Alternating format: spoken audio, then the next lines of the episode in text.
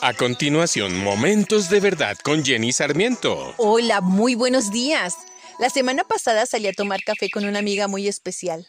La tarde era cálida y el sol entraba tras los cristales de la ventana y nos cubría de una manera tibia y agradable. El lugar, maravilloso, con detalles vintage y la decoración de colores grises y rosas pastel. La atención fue de lujo y la conversación de lo mejor. En fin, fue un ambiente perfecto para un par de amigas que hacía meses que no se veían.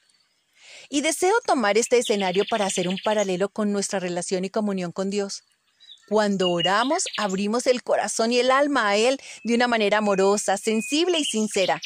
Y esta comunión se hizo posible gracias a la obra redentora de Jesús y el poder reconciliador de su Santo Espíritu que habita en nosotros en la intimidad de nuestro lugar secreto, que no es más que ese lugar donde venimos a encontrarnos con Él. Encontramos auxilio, apoyo, amor y amistad del Todopoderoso. Así como vamos a charlar con alguno de nuestros padres o con una buena amiga como te lo compartí, así es con Él porque Él es un Dios amistoso que desea que dediquemos tiempo especial y específico para compartirlo con Él. Así como los horarios que tenemos para trabajar, para comer, para descansar, que son tan importantes y que no dejamos pasar, así Él desea que nos reunamos. Su palabra dice, vengan a mí todos los que estén cargados y angustiados, y yo les daré descanso. A eso vamos a entregarnos a Él, a entregarle nuestras cargas, a buscar alivio, consejo y demostrarle amor y gratitud. Dios tiene bendiciones específicas para ti cuando vas a buscarlo. ¿Qué estás esperando para ir? Él te está esperando con brazos abiertos y tiene la solución perfecta. Ten fe, da ese paso para subir el escalón, aunque no veas la escalera.